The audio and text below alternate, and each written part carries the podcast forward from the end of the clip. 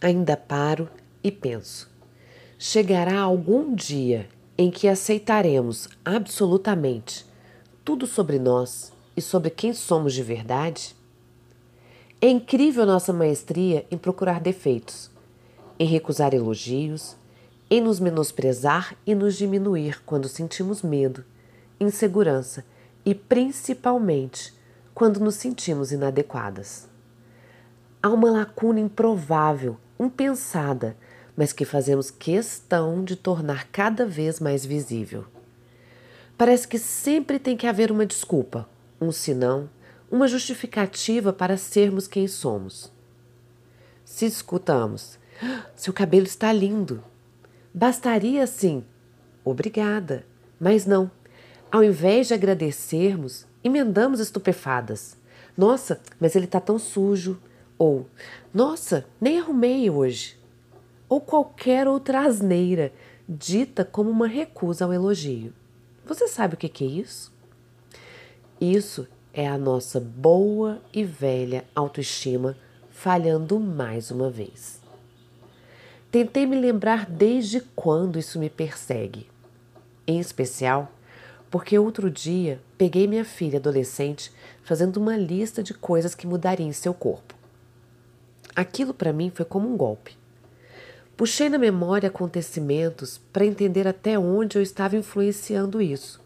E posso dizer com toda certeza: não partiu da Roberta de hoje, mas veio lá atrás, das muitas vezes em que relacionei meu autoabandono a uma insatisfação com meu corpo, das inúmeras vezes em que recorri a tratamentos estéticos como uma solução para os meus problemas e que recusei a colocar essa ou aquela roupa por me sentir feia ou inadequada. E o que eu não sabia era que, mesmo ainda tão pequena, a minha filha já estava ali, assimilando tantos maus exemplos.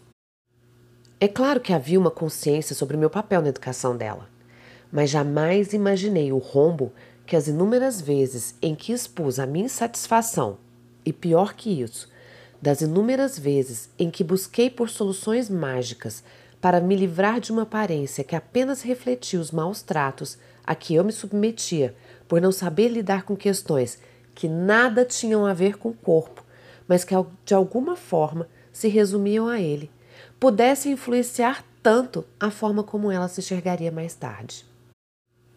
E de maneira sutil, quase subliminar, Percebi que em algum momento dei a ela a certeza de que a aparência é mais importante que a pessoa por detrás. E ali, todas as crenças que também me acompanhavam desde a infância vieram à tona. E uma a uma fui repassando na minha memória essas afirmações que sempre assumi como verdades. Por exemplo, mulheres bonitas são mais felizes e têm mais oportunidades. Não existe mulher feia existe mulher sem dinheiro. Mulheres bonitas são burras e, consequentemente, as inteligentes são feias. Se não for bonita, tente ao menos ser divertida. Ninguém pode ter tudo na vida. Por que alguém como ele se interessaria por você? A vida é uma luta eterna. As mulheres sempre se dão mal. Em outras palavras, nascer mulher é um castigo. Isso é coisa de mulher. Mulher bonita não faz isso. Isso não é atitude de mulher decente. Cuidado que Deus castiga. Você nunca faz nada direito. Deixa que eu faço, você não sabe. Está incrível. Foi você mesmo quem fez? Homem não chora. Desse jeito, ninguém vai querer se casar com você.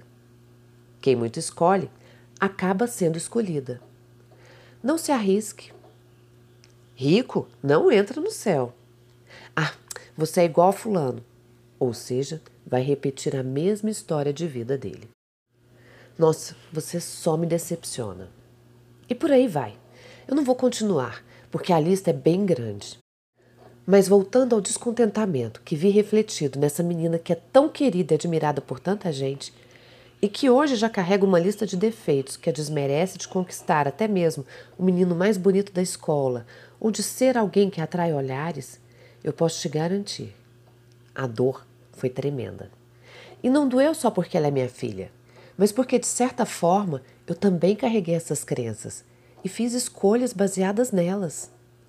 Será que cada decisão minha foi pautada, antes de tudo, no desmerecimento?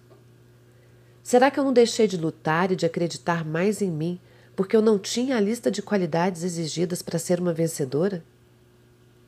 Será que eu não aceitei o mais ou menos porque eu não me achava apta a ter algo melhor? Você me entende? Não se trata de um corpo, se trata do porquê colocamos tanto valor agregado a ele e as questões que nós permitimos nos rotular.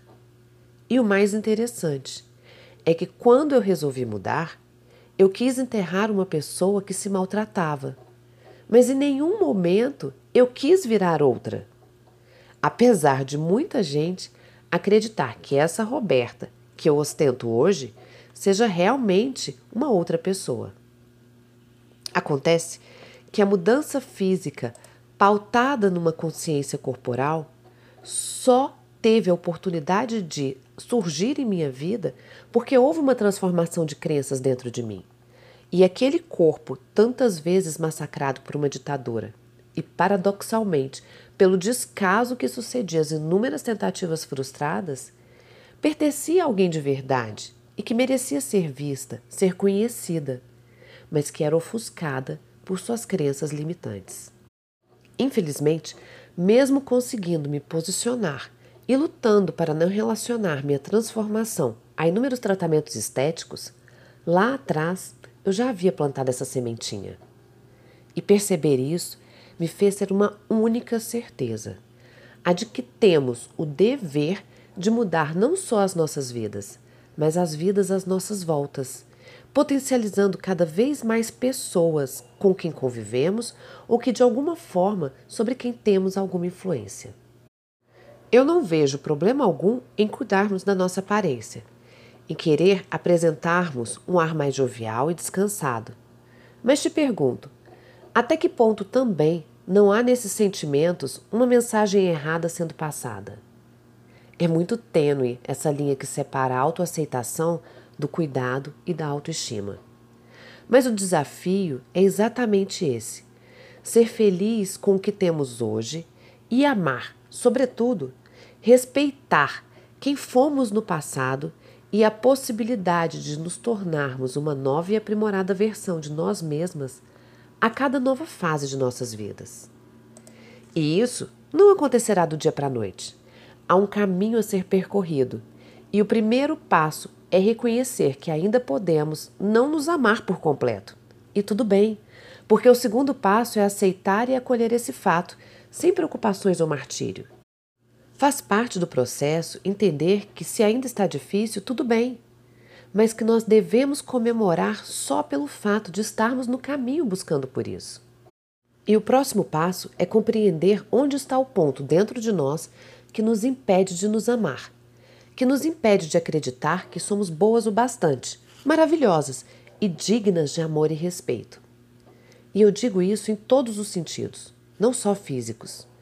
Encontre onde está o ponto em você que acredita que precisa seguir o padrão para ser melhor, porque quem você é hoje não é o suficiente. Em que momento da sua história você começou a acreditar nisso?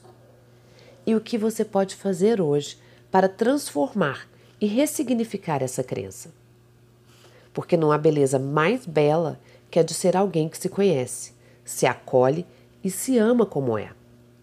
Mas se ainda está difícil entrar nesse estado de comunhão consigo mesma, não tem problema. Vai devagar. Apenas não entre em guerra com quem você é hoje, porque ainda não conseguiu se amar o suficiente.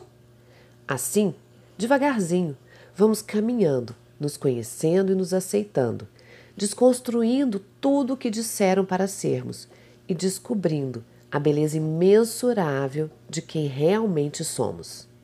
Sem amarras, sem medos, sem moldes, sem máscaras, simplesmente sendo nós mesmas. Com amor, da sua coach, Roberta Frois.